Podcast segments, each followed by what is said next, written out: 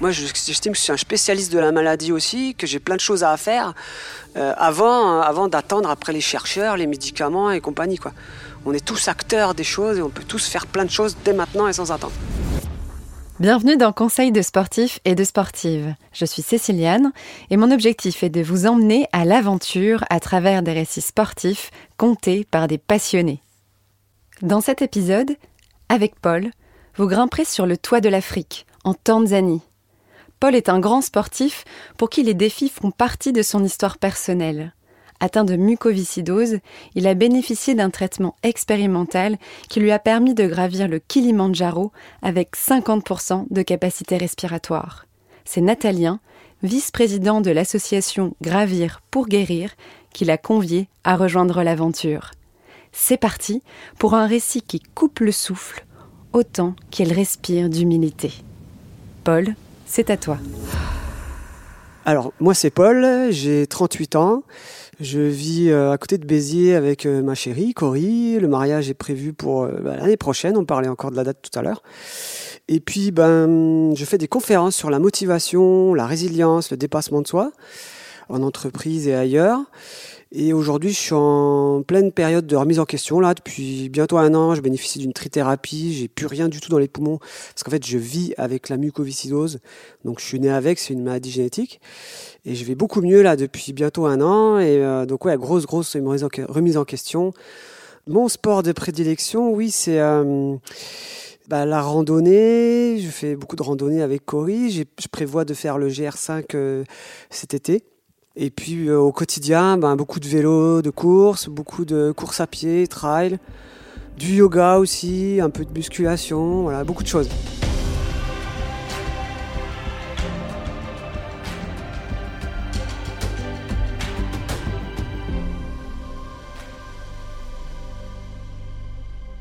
Pourquoi on a fait le Kilimanjaro? Parce que euh, c'est le toit de l'Afrique. Moi, j'avais déjà fait euh, le Mont Blanc. Euh, j'étais au sommet du Mont Blanc en juin 2018, après trois tentatives, donc euh, ça veut dire trois étés passés en montagne aussi, euh, à enchaîner les sommets, les D+, et à m'entraîner. Donc j'avais une bonne petite expérience déjà de, tout ça. Et puis, et puis bah, je m'étais dit, voilà, après, après avoir fait le Mont Blanc, ben, la suite, bah, c'est le Kilimanjaro. Puis après, ben, c'était une période de ma vie aussi où j'ai eu une phase aussi où je me disais, euh, tu sais, en mode dev perso, là où tu te dis, ouais, euh, ouais, je suis plus fort que la mort et tout. Euh, enfin, je peux gagner des de capacité, des pourcentages de capacité respiratoire. On peut tous y arriver, machin et tout. Mais en fait, il y a un moment donné, la, maladie, la vie, enfin, tu, tu, tu t'en prends plein la gueule, quoi. Et c'est dur parfois. Hein. J'ai passé deux années là, c'était très dur. Des fois, ça tient à, cette petite histoire que je raconte en conférence, comme si tu tenais une petite flamme au creux de ta main et que tu es au milieu d'un ouragan et, euh, que la petite flamme, il faut qu'il continue à éclairer parce que cette petite flamme, c'est l'espoir, quoi. Et cet espoir, tu le fais vivre au travers de, des actions que tu entreprends tous les jours. Parce que moi, ça fait dix ans que j'ai commencé euh, dans cette histoire de défis sportifs. Et ça fait dix ans qu'au travers de ces défis sportifs, euh, en, voulant courir le marathon de Paris la première fois en 2013, bah, je me suis rendu compte qu'il faut, suivre la cadence des entraînements. Il faut, euh, il faut pouvoir relever les challenges du coach tous les jours. Euh, et, du coup, il y a des, plein plein d'obstacles à surmonter, des solutions à trouver. Et, c'est pour ça aussi que j'ai voulu continuer dans cette voie euh, du défi sportif. C'est euh, c'est parce que je me suis rendu compte que c'est un condensé de vie. En fait, tu apprends plein de trucs sur toi, sur la maladie, sur ça te permet d'avancer, de sortir de ton, de te lever de ton canapé, et puis d'avancer plus vite dans la vie. C'est un catalyseur, en fait, un accélérateur, quoi. Moi, j'estime que je suis un spécialiste de la maladie aussi, que j'ai plein de choses à faire. Euh, avant, avant d'attendre après les chercheurs, les médicaments et compagnie. Quoi. On est tous acteurs des choses et on peut tous faire plein de choses dès maintenant et sans attendre.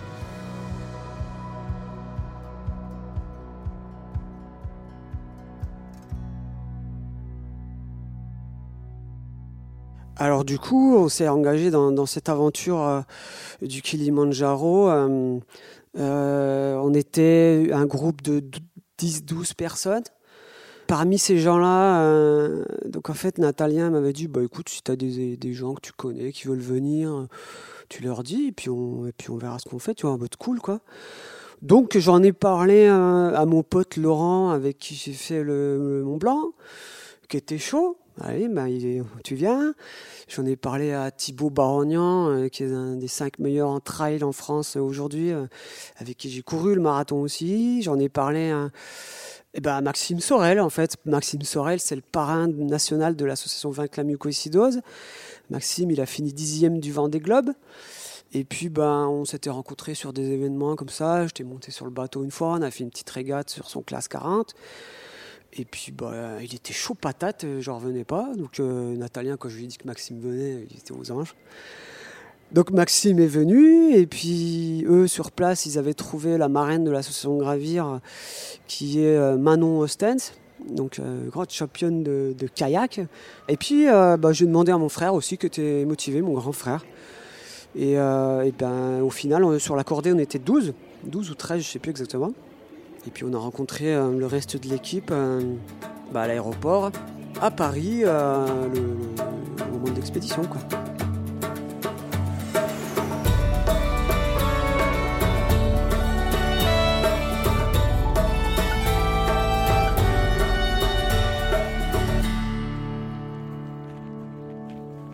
Donc on part de Masham Gate, on, se met en route, en marche là, après avoir fait notre petite photo euh, devant le, panneau. On se met en marche, on, suit nos porteurs qui sont chargés sur le dos avec leur, euh, leur matériel à eux, plus le matériel de l'expé. Ils ont 40 kilos sur le dos, les mecs. Ils te doublent alors que ton sac est vide. Ah, ils te doublent avec le sourire. Et tout au long de l'expédition, ils ont toujours le sourire et on se dit bonjour puis bah, on, marche. Là, on était parti pour une, cette première journée de marche qui allait nous emmener à, 3000 mètres. Et euh, donc on progresse euh, gentiment à travers euh, la forêt, des grands arbres, des grands grands arbres. il devait faire 30 degrés à peu près. Et puis non, c'était sympa. On a appris à se connaître en fait dans ce jour-là. On a beaucoup discuté les uns avec les autres, un coup tantôt devant euh, dans, le groupe, un coup tantôt en arrière pour aller discuter avec ceux qui étaient plus en arrière. Euh, donc ouais, c'était cette journée de, prise de contact et puis euh, une journée aussi où on était encore assez bas en altitude, donc on est encore assez bas en altitude et, et du coup on a encore toute notre tête on n'est pas fatigué, on est bien, donc on, est ouvert aux autres euh, et, à l'échange et à la discussion. Donc ça, c'était vraiment une journée très sympathique pour moi. Et puis on est arrivé le soir au camp. Donc euh, bah, quand on arrive, euh, comme tous les soirs, en fait, le camp il est prêt. Les porteurs ont monté le camp avant nous en, intégralité. Hein. donc toutes les tentes sont installées, les toilettes, le mess et compagnie. Puis là, bah, tu as un peu de temps pour te prendre soin de toi. Et puis derrière, et bah, tu as un petit brief. Tous les soirs, on avait un brief avec euh, prise de la SAT au niveau du doigt pour voir ton taux d'oxygène euh, au bout du doigt là.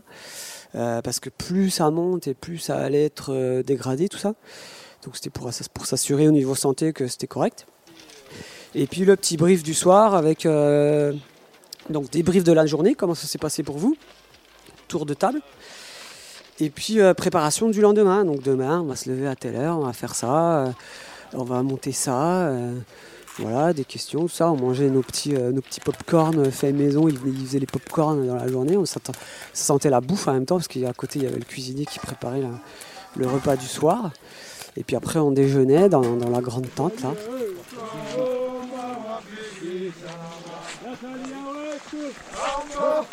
Ancora,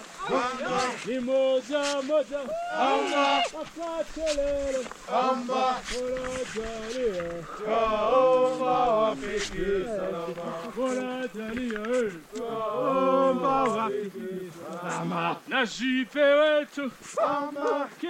Salama, et puis là, bah, le deuxième jour, donc, euh, on partait de 3000 mètres pour monter à 4000 mètres d'altitude, donc 1000 des plus, avec un paysage euh, qui changeait aussi, donc on était toujours en t-shirt, t-shirt, on était bien. il commençait ça commençait à rafraîchir un peu, mais on était très bien.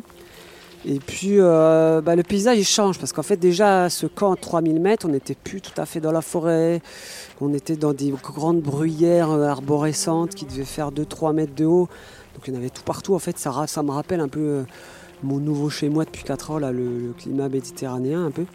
Donc beaucoup de bruyères et puis, euh, et puis un peu euh, cette ambiance film d'horreur où en fait tu vois, tu as des, grands lichens euh, très très longs qui pendent de, tous ces arbres, de tous ces bruyères.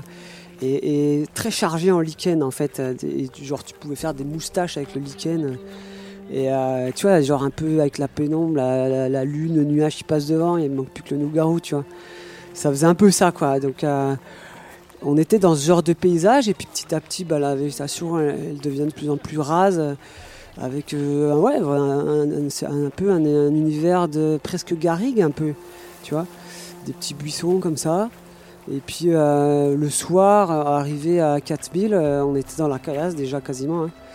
Je commençais déjà à avoir un petit mal de tête.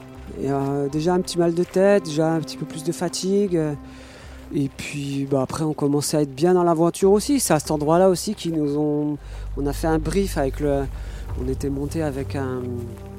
Tu sais, en fait, quand tu n'es pas bien, quand tu fais un accident, de, un, problème respiratoire, un mal aigu des montagnes, quand tu es en montagne, au bout d'un moment, si tu vraiment pas bien, ils te mettent dans un caisson, le caisson hyperbar. On, on avait une démonstration du caisson hyperbar. Donc euh, un truc qui gonfle et tout, avec un hublot, ils te mettent dedans, mais c'est vraiment quand tu vas pas bien. Donc ouais, tu, commence à prendre la mesure de ce que tu vas accomplir et, euh, que quand même il y a des risques. Là, voilà, on, était cette fois en montagne. Quoi.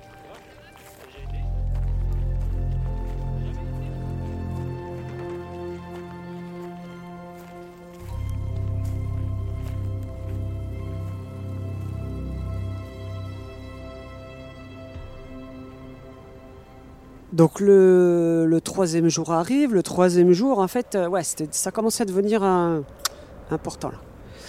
Dans ces douze personnes euh, de l'ascension, on était, euh, je ne saurais pas dire, mais moi j'avais fait le Mont Blanc, on était peut-être un ou deux de plus qui avaient fait plus de 4810 mètres d'altitude. Donc déjà là, ce, ce, troisième jour, on partait de 4000 mètres, on monte à 4600 mètres à cet endroit qui s'appelle Lava Tower. Et ensuite, on redescend, euh, dormir à 4000 mètres. Donc, comme disait notre guide, monter haut, dormir bas. On, s'acclimate dans la journée, on va se reposer un petit peu plus bas derrière. Et euh, donc, premier passage à 4600 mètres d'altitude.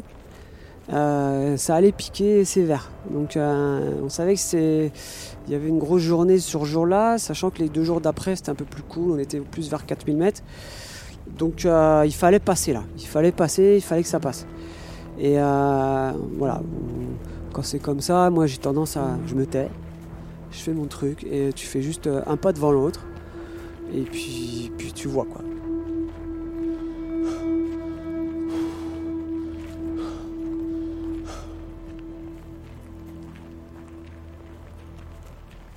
Donc euh, on était arrivé à 4600 mètres. Et là, ouais, c'était vraiment très dur. Il faisait chaud. Euh, le sac était, malgré tout ce que j'avais donné au porteur, c'était bien assez lourd. Euh, j'ai bien galéré, c'est vraiment très très dur pour moi ce jour-là. J'ai bien chialé, j'étais bien ému, j'avais la bonne boule au fond de la gorge là, qui fait que si tu réfléchis trop, tu, tu, tu respires plus quoi. Tellement t'as la boule d'émotion là. J'étais focus sur. Euh, il y avait Béa qui marchait juste devant moi avec son sac rouge. Et je suis ému encore à dire penser. Il y avait une petite pastèque, je sais même plus pourquoi elle avait une pastèque sur son sac. Elle avait promis à sa fille euh, une petite pastèque en peluche.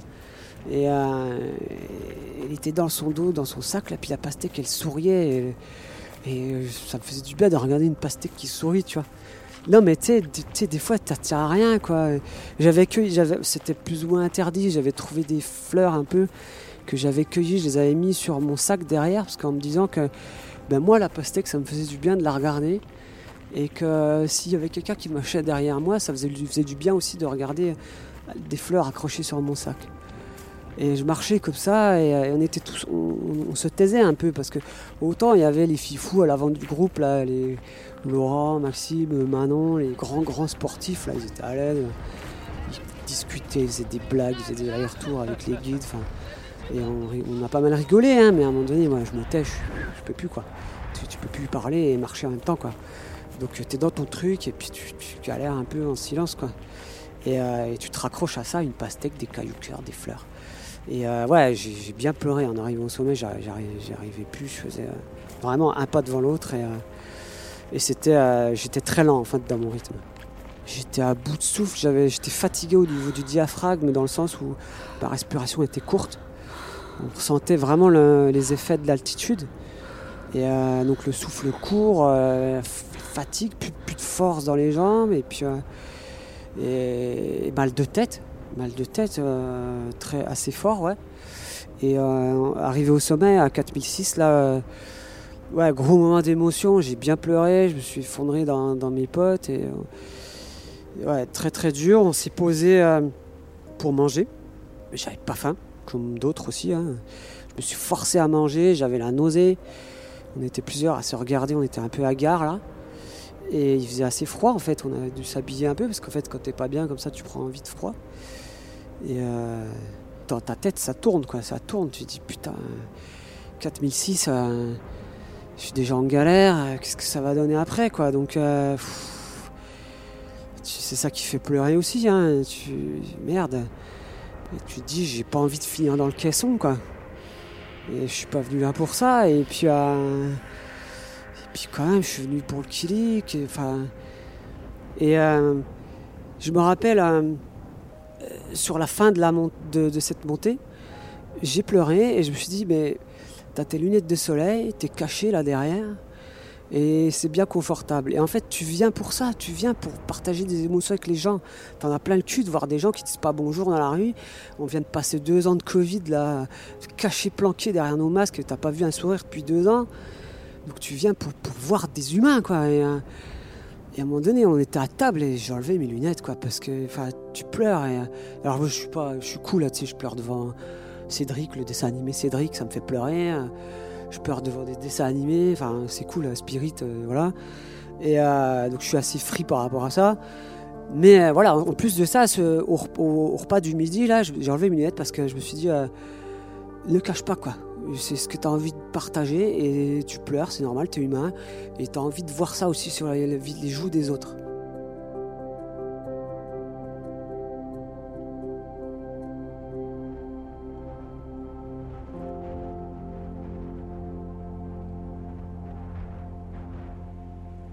Donc j'avais vécu toutes ces émotions dans la journée et euh, j'avais dit au guide, j'avais dit à Natalia, je leur ai dit euh, voilà, j'ai trouvé aujourd'hui ce que j'étais venu chercher dans l'expédition, ces émotions-là. Et aujourd'hui, euh, bah voilà, je ne peux, pas me cacher que c'était très dur. Euh, je sais pas ce que ça va donner sur la suite. J'ai pas envie de finir dans le caisson, j'ai pas envie de me mettre mal. Ça me fait peur, hein, c'est sûr que le sommet, ça me fait peur. J'ai trouvé ce que j'étais venu chercher et, aujourd'hui, moi, le sommet, c'est pas une obligation. Je lui ai dit, j'ai pas besoin du sommet on montera jusqu'où on montera. Voilà, j'aurais fait mon job et, euh, et c'est cool. Donc ça, c'est, je me sentais aussi libéré par rapport à ça. Je me suis libéré moi-même en fait. Ça faisait du bien aussi.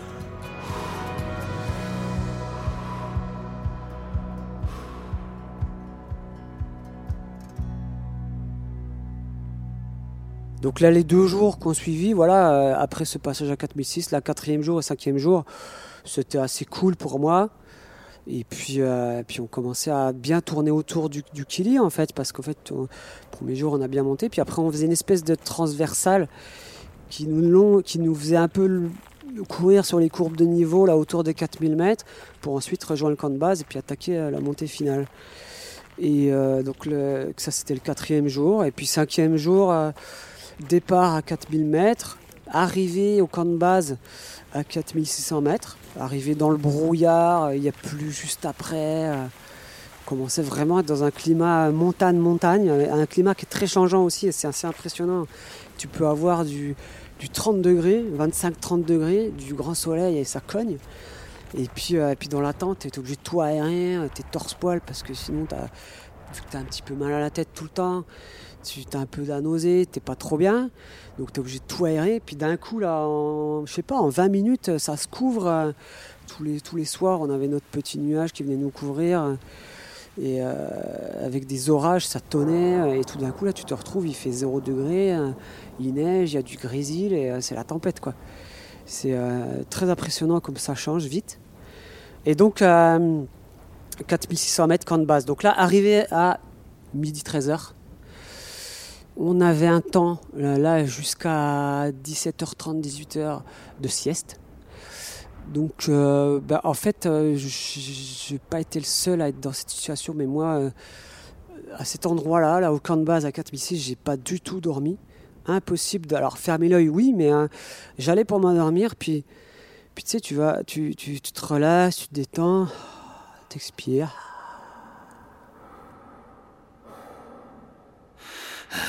Et tout d'un coup, que ça quoi, tu j'arrivais pas à respirer, j'avais pas assez d'oxygène quoi. Je... Donc en fait, j'allais pour m'endormir. À chaque fois, je me réveillais comme ça, j'ai tout fait quoi. Et euh, voilà, ça, ça, a duré tout l'après-midi, pas, pas moyen de dormir, malgré les boules et compagnie. Donc le brief à 18h, et euh, re-sieste, re-sieste nuit de 18h à 23h30. Pareil, pas moyen de dormir. Euh, toujours avec ce sentiment de ah, manquer d'air. Et euh, réveil à 23h30, et là, euh, là pareil, de 18h à 23h30, donc pas dormi. Puis moi, je, cogitais un peu, je me dis putain, mais je dis Laurent. Alors Laurent, je me suis arrangé pour être avec lui dans la tente pendant tout le trek parce que c'est, il me connaît quoi. Enfin, on a fait les Mont Blanc ensemble, on a fait, on a fait les marathons et je sais que c'est un grand blagueur, un grand déconneur et ils n'ont pas arrêté de blaguer avec Maxime, Manon, Natalien. Je suis super content qu'ils se soient rencontrés tous là. Et lui, voilà, il est, très cool. Enfin, il, se connaît par cœur, c'est un solide. Et euh, il prend soin de moi aussi, tu vois. Euh, c'est très appréciable. Et euh, je lui dis, Laurent, putain, j'ai peur, quoi. J'arrive déjà pas à respirer à 4006. Je sais, j'arrive déjà même pas à dormir. Comment je vais faire pour monter? Et euh, je dis, moi, j'ai pas envie de crever, quoi. Je, suis cool. Enfin, ça faisait plusieurs années que, je travaillais sur moi, puis que je me disais, ben voilà, j'ai plus besoin vraiment de faire des défis sportifs pour me sentir vivre et vivant, pour me prouver des choses non plus. J'ai plus besoin de ça pour me faire mousser aux yeux de la société ou je sais pas quoi, tu vois. Donc j'avais pas besoin du sommeil, quoi. Je dis, moi, si je passe demain la journée ici à vous attendre, à faire bronzette au soleil. Euh, et à contempler la nature, ça m'ira très bien aussi, tu vois. Je prendrai tout autant de plaisir que de monter au sommet. Et puis ce sera beaucoup moins dangereux pour moi, tu vois. Donc, je voulais pas crever, quoi. Euh, j'en étais vraiment de là. Donc on s'est presque endormi sans s'endormir, mais on s'est presque fait un câlin dans la tente, quoi. C'était euh, assez surréaliste, tu vois. C'est pas un mec qui, lui, Laurent, là, qui, qui, partage beaucoup ses émotions non plus, tu vois.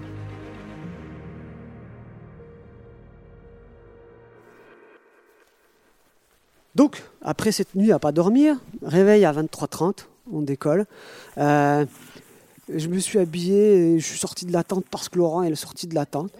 Et puis finalement, euh, Béa, euh, Michel et tous les autres là qui étaient un peu tangents aussi, bah, ils étaient là aussi. On était tous là. Je savais pas trop ce que je foutais là, mais j'y suis allé. Et c'est le groupe qui a fait que j'y suis allé. Je saurais pas dire quelle énergie est passée là-dedans, mais, mais elle était là. Et puis j'étais sorti de ma tente. Donc, euh, puis j'avais pas dormi, donc quitte à être réveillé, autant y aller aussi. En fait, c'était peut-être ça aussi hein, qui se passait dans ma tête à ce moment-là. Et, euh, et puis on est parti, on a commencé à marcher, il y avait, il y avait neigé. Donc euh, peut-être quoi, de 1, 2, 3 cm de neige. Ce qui était une chose assez rare sur le Kili, apparemment, c'était assez exceptionnel. Donc on a passé les 4008. Donc là c'était bon. On a passé les 5000. On avait battu le record du, Mont Blanc. On a fait péter le Mont Blanc. Et puis, euh, et puis derrière, euh, j'ai encore beaucoup d'émotions. Les émotions, ça s'entend pas au micro, mais. Euh, et puis après, bah, c'était que du plus, quoi. Donc on est arrivé vers les. Il faisait assez froid, on a commencé à mettre les chaufferettes dans les gants. Moi, j'étais habillé comme de fou, quoi. Et là, tu as le guide, enfin, les... donc, il me faisait marcher devant, c'était moi qui faisais le tempo. Et euh, il commençait à sortir une barre de ma poche. Il sort la barre, il l'ouvre pour pas que j'enlève mes gants, il me la met dans le bec. Je dis attends ça va, je vais arriver à manger. J'ai pris la barre quand même, tu vois, ils, sont extraordinaires les mecs quoi. Tu portes ton sac, il te met la barre dans la bouche quoi. T'es un bébé quoi. C'était 3h du mat, il faisait assez froid.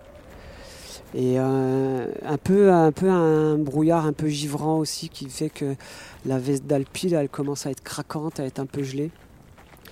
Donc on commençait un peu à avoir froid aussi là sur ce moment-là. Puis la nuit elle est longue et, euh, et puis la montée est interminable en fait. de temps en temps, bah, même si tu as beau être focus sur ton truc et regarder que tes orteils, tu regardes de temps en temps un coup en haut, puis tu vois que les frontales, bah, tu te dis bon bah là ça va s'arrêter. Puis en fait tu regardes une demi-heure, une heure plus tard, bah, elles sont toujours là-haut. Puis une heure plus tard elles sont toujours en haut les frontales.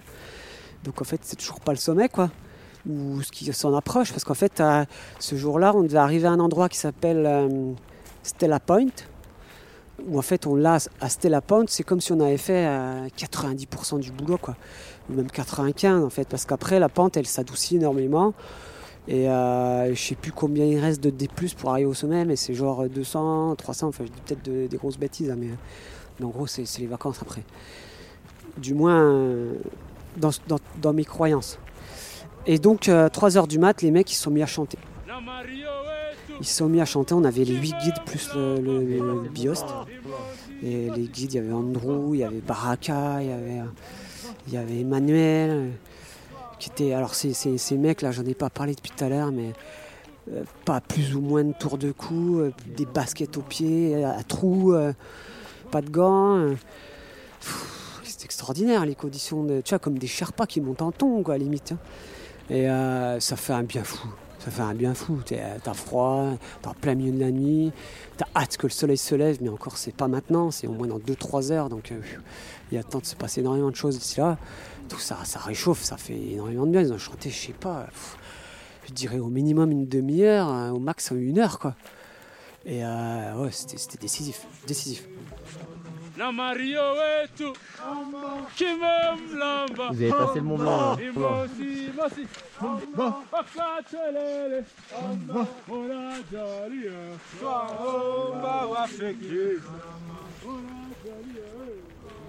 Et puis après ça, bah, le, soleil a commencé à se lever. Avec, euh, alors on en parlait hier, Natalien garde un souvenir extraordinaire de tout ça. Moi, je, tu, tu, tu, j'étais le maillon faible un peu où je me considère en tant que tel du groupe. Donc euh, j'étais focus sur ma marche et tu essayes de regarder un peu autour de toi. Et, je l'ai fait, hein, de regarder autour de moi, de regarder ce soleil rouge qui se lève.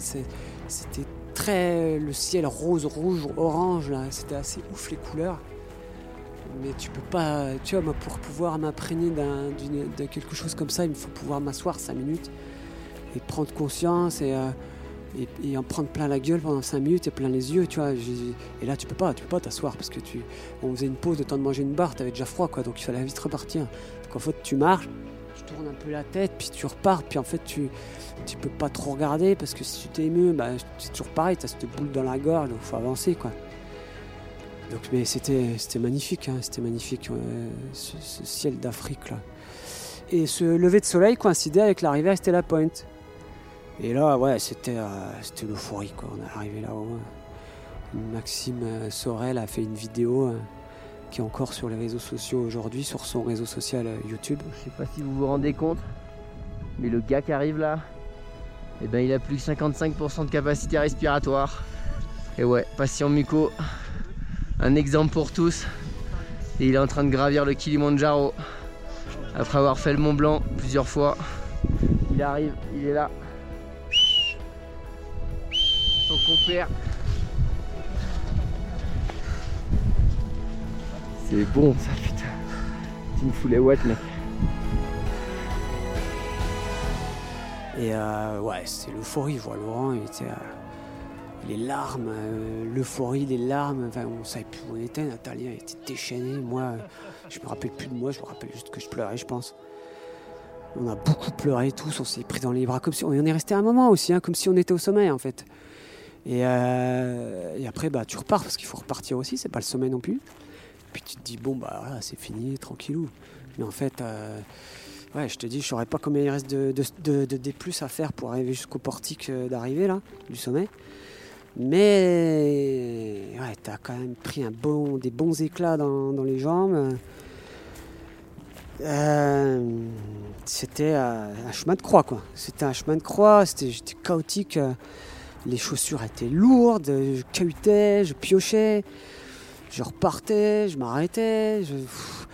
Puis tu, regardes, tu essayes de voir un peu derrière, là, puis tu vois toujours pas euh, de gens qui sont stationnaires, tu sais, qui, tu vois toujours pas le fameux portique en bois, là. Je me mais c'est où, c'est où, bordel Enfin, et euh, c'était long, long, long, long, long. Je, je sais pas combien de temps ça a duré, entre ces, ces deux portions, là. Et on était dans la neige. Et j'étais tout seul en fait. C'était comme, euh, c'était comme si, à ce moment-là, j'étais vraiment tout seul. Parce qu'en fait, euh, je pense qu'on était tous fatigués, donc on était tous sur notre truc à nous. Et en même temps, il y avait ce côté où en fait, euh, bah, c'est la portion cool. Donc Laurent, mon pote là, il était parti en courant lui. Lui, il a fait le record Strava entre Stella Point et, et le sommet. Il s'est tapé un délire là. Donc il a battu le record sur Strava. Et euh, tout en sachant que bah, voilà, euh, on n'avait plus besoin euh, les uns des autres à ce moment-là, donc on était un peu tous. je me rappelle qu'apparemment il y avait un groupe derrière moi, Jean-Paul et d'autres là de, de Bellac. Mais moi je n'ai pas tourné la tête, j'étais focus sur mon truc et je me rappelle de rien en fait. Ça y est, on est au Kili, 100 mètres plus haut. Bouh Allez mon polo. Donc on est arrivé au sommet. Et puis là, euh, ben en fait, c'était excessivement court et tous, euh, on est d'accord avec ça, c'est que ben, il faut pas rester longtemps au sommet parce qu'en fait, plus tu restes et plus c'est dangereux et plus tu vois mal aigu des montagnes, mal de tête, nausées, vomissements, hein, euh, caisson hyperbares et compagnie et compagnie. Donc en fait, tu manges ta barre pour te donner un peu des forces. T'as pas faim, donc tu la manges en 5-10 minutes. Euh, avec la nausée et compagnie. Tu bois un peu, euh, c'est pareil, t'as pas soif donc euh, t'avances pas. Tu fais la queue un peu, enfin t'attends un peu pour faire des photos parce qu'il y a un peu, un peu la, la, file d'attente. C'est pas, c'est pas non plus ouf, mais voilà, il y a quand même un petit peu de monde. Donc tu attends un peu pour faire les photos, puis tu fais la photo avec ceci, avec cela, avec le drapeau, avec le truc, avec lui. Puis en fait ça, prend beaucoup de temps et puis et puis ben, tu regardes un peu autour de toi, mais, mais t'as pas beaucoup de temps non plus. Et là, vite, vite, t'as le guide, il dit, allez, il faut y aller, il faut y aller, on descend, quoi. Donc très très court, en fait, ce temps au sommet.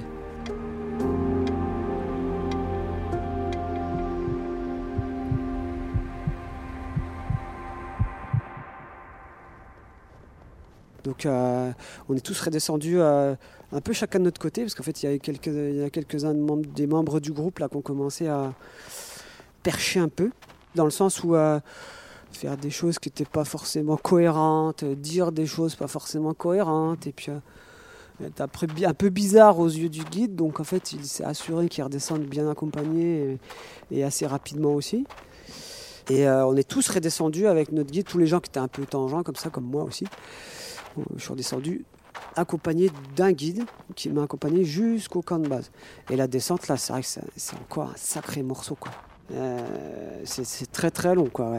Et euh, arrivé au camp de base, euh, on s'est tous revus un peu là. C'était assez rapide aussi parce que on était tous fatigués aussi. On s'est embrassé aussi encore une fois. On s'est félicité encore une fois. On a fait une petite sieste, c'était pas prévu, mais on a fait une demi-heure de pause dans la tente là avant de, manger une petite croûte et puis de redescendre après. Euh. donc cette fois, euh, il y avait toute la redescente. Donc on est descendu de 5895 jusqu'à 4006, puis 3000. Euh, donc on a fait presque 3000 mètres de dénivelé négatif dans la journée. tout ça en partant à minuit, en n'ayant pas dormi la veille. Enfin, énorme journée monstrueuse quoi. Et, euh, et, puis le lendemain, dernier jour du trek, septième jour là, où en fait 3000 euh, mètres et on est redescendu à 1500 mètres aussi. Donc on est arrivé vers euh, en début d'après-midi à l'entrée du camp, du camp de la réserve naturelle. On a vu les singes, là on a bu un petit coca et puis, et puis après on est retourné à l'hôtel. Retour à l'hôtel, retour aussi euh, à la civilisation, au numérique. Et j'avais pu réussir à avoir Cory au téléphone donc ma chérie, à un court instant, quand on a capté un coup sur le Kili, j'avais pas pris de carte de téléphone international, on avait un peu zappé tout ça. Donc j'ai pu l'appeler longtemps à l'hôtel, j'ai pleuré un coup en lui disant que c'était fait quoi. C'était une super aventure. C'était une aventure extraordinaire. Ça restera gravé dans ma mémoire. Une sacrée expérience de vie. C'est une histoire de, groupe.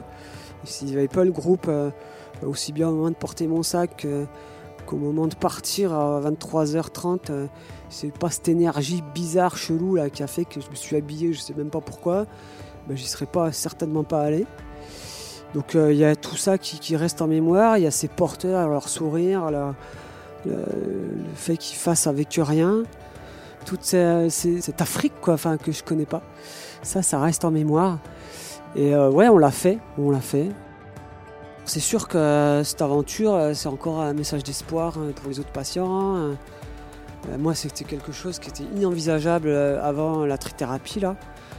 Donc euh, c'est un signe quand même que la recherche avance, qu'il y a du progrès et, que moi, bah, quand je suis né, euh, on, me prédisait 4 ans de vie. Donc euh, aujourd'hui j'en ai 38, 5 Mont Blanc, 1000 km à vélo à travers la France en 7 jours. 5 marathons, pardon, 3, 3, tentatives au Mont Blanc, le Mont Blanc, le Chili, c'est assez ouf quoi. Donc je vois ça comme ça voilà, personnellement, c'est chouette, mais on est tous extraordinaires en fait. Alors je ne vais pas minimiser la difficulté non plus, mais hein, on est tous extraordinaires, on a tous des ressources insoupçonnées pour aller chercher plein de choses. Et, euh, moi je l'ai fait, j'ai eu cette chance qui m'a été offerte. C'est merveilleux quoi, c'est tout. Merci Paul de nous avoir accordé ce temps et de nous avoir livré tous ces moments forts de cette ascension. Si cet épisode vous a plu, n'hésitez pas à le partager, à nous laisser des commentaires et à mettre des étoiles sur vos applis d'écoute favorites. Et parce qu'on a envie d'en savoir un peu plus sur ce que vous aimez entendre dans notre chaîne de conseils sportifs, je vous laisse un questionnaire à remplir dans la description de cet épisode. À bientôt!